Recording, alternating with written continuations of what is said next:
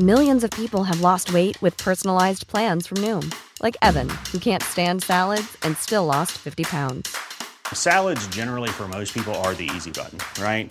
For me, that wasn't an option. I never really was a salad guy. That's just not who I am. But Noom worked for me. Get your personalized plan today at Noom.com. Real Noom user compensated to provide their story. In four weeks, the typical Noom user can expect to lose one to two pounds per week. Individual results may vary.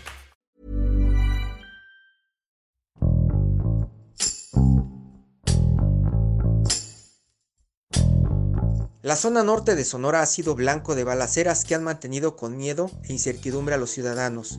El sonido de las ráfagas de armas de fuego arrebató la tranquilidad de los habitantes del municipio de Magdalena de Quino, en Sonora, pues durante seis días no cesaron los enfrentamientos entre el crimen organizado. Marlene Valero, coordinadora web del Sol de Hermosillo, nos relata cómo el miedo ha transformado la vida en esta comunidad y a qué se debe este repunte de inseguridad en municipios que no solían estar bajo la mirada del narcotráfico. Yo soy Hiroshi Takahashi y esto es Profundo. La violencia en Sonora ha ido en incremento en los últimos años, en especial desde la mitad del sexenio del actual gobierno estatal. Enfrentamientos armados y formas de violencia nunca antes vista en Sonora se hicieron más frecuentes. En 2020, en plena pandemia, se registraron hechos violentos a gran escala en la zona norte de la entidad, como en Magdalena de Quino, Caborca, Imuri, Santa Ana, Sonoita, Benjamín Hill. Todos estos municipios están cerca relativamente de la frontera con Estados Unidos, donde regularmente operan grupos criminales por tráfico de drogas, armas y personas. En Caborca, en junio del año pasado, una jornada intensa de enfrentamientos armados que duró toda la madrugada dejó en vilo a los habitantes de este municipio. Al día siguiente fueron abandonados 10 cuerpos en la carretera Caborca-Sonoita. Desde entonces no se ha detenido la violencia y en este municipio continúa la presencia de grupos criminales. Lo mismo ha ocurrido en Magdalena de Quino, donde las balaceras entre sicarios están a la orden del día. Sin embargo, además de este intercambio de balas entre grupos antagónicos, también se presentan enfrentamientos entre criminales y elementos de las Fuerzas Armadas, quienes se mantienen también en esta zona con operativos. La vida cotidiana de los habitantes de estos municipios ha cambiado indudablemente. Los pobladores, principalmente de Magdalena o de Caborca, buscan no estar en la vía pública después de que cae la noche. En ocasiones, también los negocios cierran sus puertas cuando se presentan balaceras o enfrentamientos armados y como hemos visto en los últimos videos que circularon de estos hechos violentos en Magdalena, las personas huyen atemorizadas cuando ven que llegan estas personas armadas a las calles del pueblo. Algunos testimonios hechos a El Sol de Hermosillo han constatado que la tranquilidad se fue y las personas viven con miedo de que ocurra la siguiente balacera.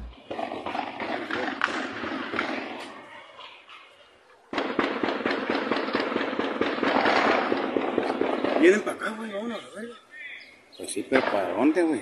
Sí, vamos. Vamos para atrás. Ni modo, ni modo, ni modo que Vamos a corrernos para allá, güey. Ni modo que respetes. eh. Ahí lo mandan los plebes armados, güey.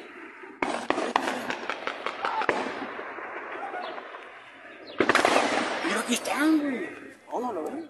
En algunos de estos hechos violentos, especialmente en Caborca, se han denunciado privaciones ilegales a la libertad, conocidos comúnmente como levantones. También se han reportado algunas desapariciones y asesinatos a mano armada. En Magdalena ha habido víctimas de fuego cruzado como la muerte de un expresidente municipal el año pasado. Sin embargo, la cifra total de muertos de los últimos hechos se desconoce. Tampoco se sabe cuántos sicarios mueren cuando se enfrentan entre grupos criminales antagónicos. Las autoridades no han abundado en información respecto a estos hechos delictivos. Ha habido un hermetismo en cuanto a los nombres de los grupos criminales que se están enfrentando en esta zona. Únicamente las autoridades han revelado pues que hay un conflicto entre dos grupos antagónicos, sin embargo pues no dicen qué cárteles operan en la región, cuáles son los nombres de estos grupos criminales, quiénes son sus líderes, si ya los tienen identificados.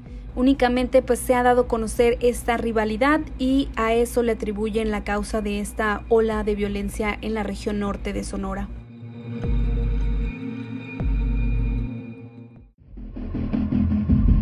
La diferencia más marcada de estos hechos recientes con los que se han presentado en la región en los últimos meses es la duración. Ha sido la jornada violenta más larga, con días continuos de balaceras y ataques armados en Magdalena de Quino, pero cabe destacar que en comparación con otros hechos no es la más fuerte. Hasta el momento no ha habido víctimas civiles, o al menos no se han dado a conocer, ni se han reportado la desaparición de pobladores de Magdalena, esto pues en comparación de otros hechos delictivos que se registraron el año pasado o en años anteriores. La titular del Ejecutivo no se ha pronunciado respecto a la ola de violencia que se vive en Magdalena, pero la Policía Estatal de Seguridad Pública ha informado sobre los operativos que se han implementado en el lugar y el despliegue de elementos por todo Magdalena y las zonas aledañas, donde también se encuentran agentes de la Guardia Nacional y del Ejército. En los últimos días han dado a conocer la detención de más de 15 hombres y el aseguramiento de armas de grueso calibre. Tiradas en el suelo en la iglesia Santa María Magdalena, porque están los balazos allá afuera. Ay, Dios mío. Santa María Magdalena, protégenos. Protégenos, Señora. Protégenos, Señora, todo Magdalena. Protégenos.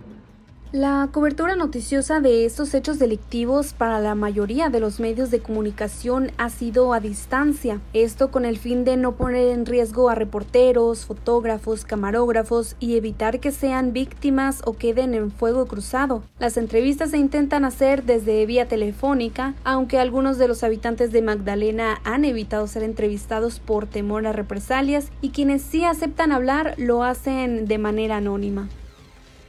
Desde el inicio del actual gobierno federal y ante el incremento de violencia en Sonora, el trabajo del periodista se ha vuelto un oficio peligroso. El dar a conocer los hechos violentos o cubrir la nota roja es de cuidado. Desde el 2018 a la fecha han asesinado a siete comunicadores en Sonora. El más reciente es el ataque armado contra el compañero Ricardo López, fundador de un medio de comunicación en Guaymas, quien había denunciado amenazas de muerte a principios de este año. Y bueno, pues también se han registrado desapariciones de algunos periodistas y los ataques armados contra algunos de ellos también. Los periodistas tenemos temor en estos momentos y tenemos que tener mucho cuidado en la cobertura. Nos cuidamos mucho aquí en Sonora. Se espera que con el cambio de administración estatal que ocurrirá el próximo mes de septiembre puedan implementarse medidas más fuertes para contrarrestar la violencia escalada en Sonora. Algunas organizaciones civiles y ciudadanos ya han pedido al gobernador electo Alfonso Durazo mano dura contra la delincuencia y esperemos algún cambio, esperemos que así sea y que la violencia pueda aminorarse un poco en la entidad y dar tranquilidad a los ciudadanos sonorenses.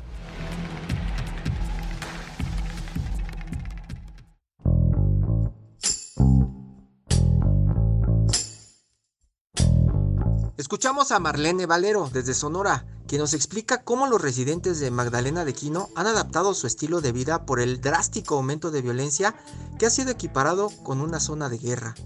Brianda Vivian Martínez, regidora electa del próximo Cabildo de Magdalena, ha denunciado que es una situación fuera de control y que es competencia de los tres órdenes de gobierno, pero que existe mucha simulación y poca acción, lo que lleva a que la población en general viva pavor y psicosis. Para reforzar la estrategia y acciones de seguridad que están desplegando en la región, se instaló la Mesa de Coordinación para la Construcción de la Paz y Seguridad y se acordó la llegada de más elementos de la Policía Municipal, Estatal, la Guardia Nacional y el Ejército a todo el municipio y zonas aledañas donde se ha desplazado el peligro. Por su parte, los habitantes han manifestado que las autoridades no están haciendo lo suficiente para controlar dicha situación, pues la violencia y la inseguridad no paran. Estudios del Observatorio Sonora por la Seguridad señalan que el colocar a mandos militares en la seguridad de municipios como Cajeme y Guaymas no ha ayudado, por lo que la militarización no debería considerarse como la única solución para pacificar la zona norte de Sonora. Te invitamos a suscribirte a nuestro podcast a través de las plataformas de Spotify, Apple Podcasts, Google Podcasts, Deezer y Amazon Music, para que no te pierdas ningún episodio. También nos puedes escribir a podcast.om.com.mx o en Twitter podcastom. te recomendamos escuchar Cofre de Leyendas, el podcast donde podrás conocer las historias que reflejan las costumbres mexicanas que pasan de generación en generación. Hasta la próxima. Esto es Profundo, un reporte a fondo de la Organización Editorial Mexicana. Hey, folks, I'm Mark Marin from the WTF Podcast, and this episode is brought to you by Kleenex Ultra Soft Tissues, your ally to help tackle your allergy symptoms this season. I love the change of seasons, but nobody loves pollen and all those other things floating in the air that make you sneeze during this nice weather. Kleenex Ultra Soft Tissues are hypoallergenic and allergist approved, so fight back against watery eyes and runny noses without worrying about irritating your skin. For this allergy season, grab Kleenex and face allergies head on.